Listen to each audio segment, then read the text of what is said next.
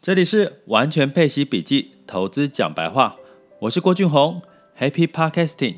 今天是二零二零年的九月四日。那在这几天呢，我密接触了一些直播啦，或者是电台的一些访问哈，其实都聊到整体的股票跟这个债券的市场。那从私底下，我们通常在直播前呢、或者是在录音前，通常都会稍微聊一下。那从主持人的这个角度，也都可以听到，其实现在很多人都对于投资非常有兴趣，哈，尤其是股票。那我这两天也接到我一位朋友的电话，说他是一个非常非常保守的人哦，他买的都是很保守的，哈，像比如说黄金呐，然后。就是一些保险类的一些一些产品哦，那他居然跟我说他想要来学怎么买股票，那基本上我当然是建议，通常很多人第一时间来问我怎么到底要怎么挑股票、挑基金，我都会建议就是直接先开户就对了，因为你开户就是去做去，因为你通常你会想要买股票或买基金，你一定是心目中有听到听说。有一支或一档基金是你有想要有兴趣想要买的，别人介绍你的，通常很简单的一个做法，你就是去做去买，你就可以感受到这支基金、这支股票可能的结果是什么，也可以感受到你投资上面心情上面的起伏变化。那尤其像投资基金、股票，你要去哪里开户，去哪里买呢？其实，在券商的平台里面呢，只要你去开户，通常都会有一个营业员嘛。那这个营业员你就可以问他，因为他的责任就是要教你怎么去投资股票。那甚至你问他现在可以买什么，他也会跟你讨论，也会给你建议，因为毕竟他就是券商的人。所以建议大家，如果才刚开始要买股票，就是去开户就对了，不要再就是一直想一直想哦。其实投资这件事情最忌讳的就是想而不做。那但是呢，我也很开玩笑的跟我朋友说啊，连你都想要买股票，那股市应该相对的高点了吧？应该真的高点出现了哈，非常保守的人都想买股票了，对不对？这是应该你们常常听到的故事。结果呢，晚上美股就来一个修正了哈，曾经一度跌到八百点。那相对来讲，这样子的一个状况，跌比较多的是科技的部分嘛，好，科技股。那这次的跌幅原因是什么呢？当然原因就是修正喽。什么修正？获利了结嘛，这么高了，一直涨一直涨，总有人会想要下车哈，因为就觉得到底会不会泡沫啊？在景气复苏，可是又没有那么明确复苏的情况下，是不是？可以做一波获利了结，也赚了不少了嘛，哈，毕竟获利了结才算把钱放到口袋。那这个修正今天是周五，会不会继续延续下去？那我自己的看法，当然这个看法不见得是一定是正确的哈。那我是觉得周一再修正的机会是有的。那为什么呢？因为你修正了之后，通常在这个时候，很多人，我今天看到很多群里面的。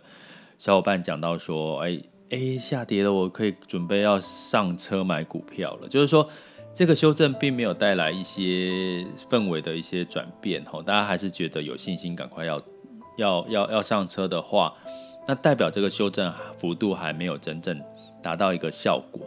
那如果是下周又有几天的修正，让这个市场的氛围转向，大家开始觉得，哎。要留意风险喽，开始注意风险这件事情，我反而觉得这个时候就比较是上车的一个时间点吼，就是你必须要反着来啦，就是说大部分都是悲观的时候，那你反而是可以这个时候反而比较是一个可以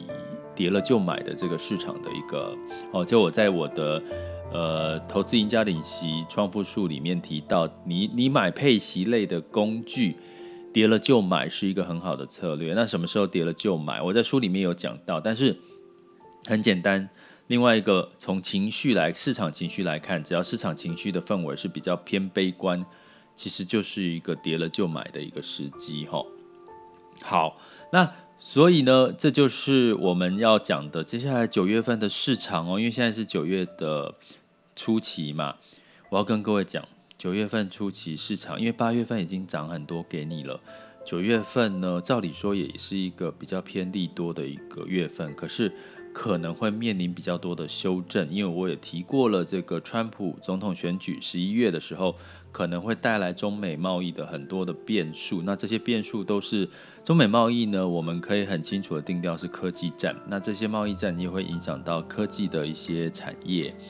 但是有没有其他可以关注的呢？当然是有了，那所以就大家密切的留意我们的这个 podcast，或者是呃进入到加入社团，来掌握到更多及时的讯息喽。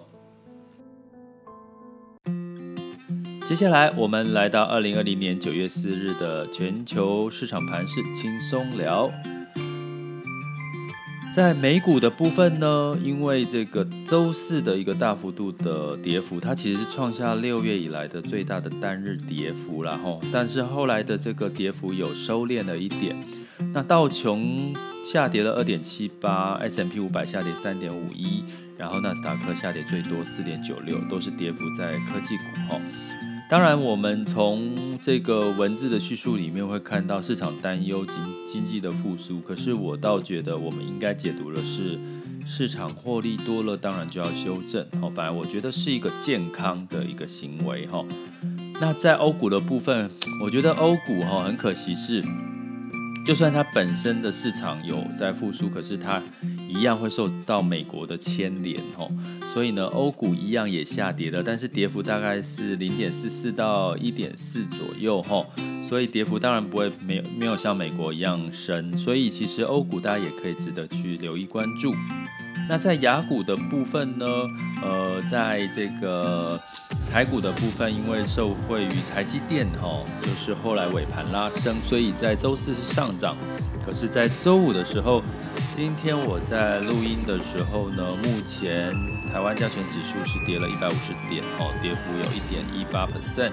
然后柜台指数也跌了这个一点零三 percent 哦。那所以呢，其实你会看到美股几乎是牵一发而动全军呐、啊，就是一个人感冒就传染给所有人哦。所以呢，这个情况周五变数比较多，会不会延续到周一呢？我觉得这个是大家接下来要关注的。那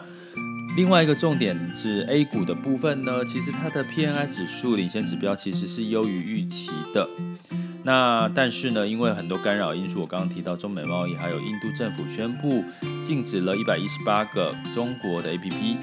所以让这个入股呢也是涨涨跌跌了哈。那在周四的时候呢，创业板下跌零点九哈，然后外资是卖超的哈，已经连续好几天这个外资。卖超了哈，那连续四天了哈，但是呢，其实在这个 A 股哈，他们在相关的这个释放的资金、货币宽松的